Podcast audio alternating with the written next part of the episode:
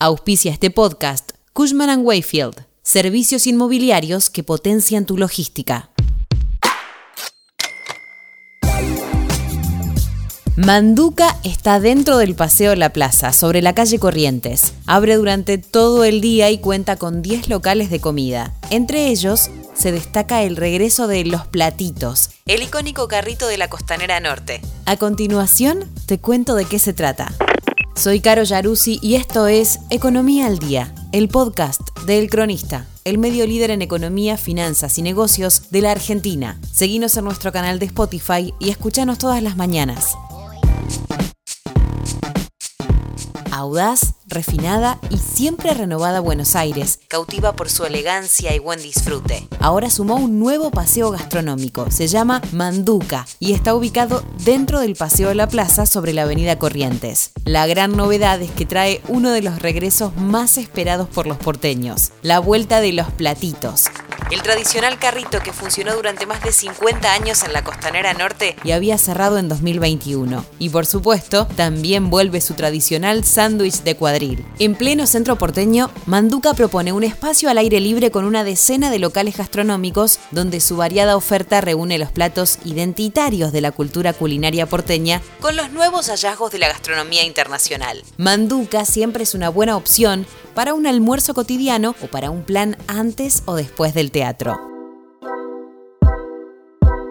Buenos Aires, ciudad cosmopolita como pocas en el mundo, absorbe manifestaciones artísticas y culturas culinarias que poco a poco se tornan cotidianas en la mesa de los argentinos. Desde el mediodía en Manduca se puede encontrar la más variada propuesta gastronómica que pasa de la tradición porteña a la sofisticación más deliciosa. Desde las pizzas napolitanas de San Paolo al vermú en sifón sodería. Desde la comida asiática a las exquisiteces peruanas. En una curiosa recorrida por el complejo La Plaza, te encontrás con Manduca y sus 10 locales.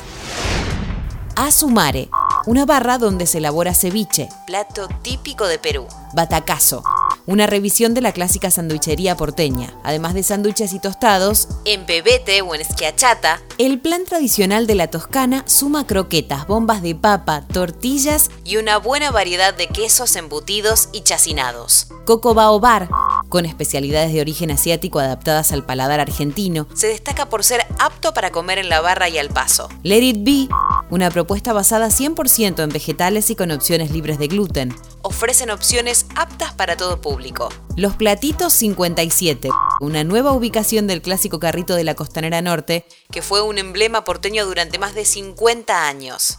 Negro más cuadra.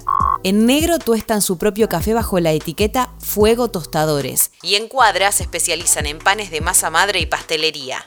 Hoy Bay Delicatessen, una bakery que toma recetas de diferentes orígenes de la cocina judía ashkenazi, sefaradí y de la cocina israelí contemporánea. San Paolo, donde se vende pizza tradicional napolitana elegida como la mejor de Latinoamérica en 2019. Scanapieco, exquisitos helados artesanales que hacen historia en el barrio de Colegiales desde 1938.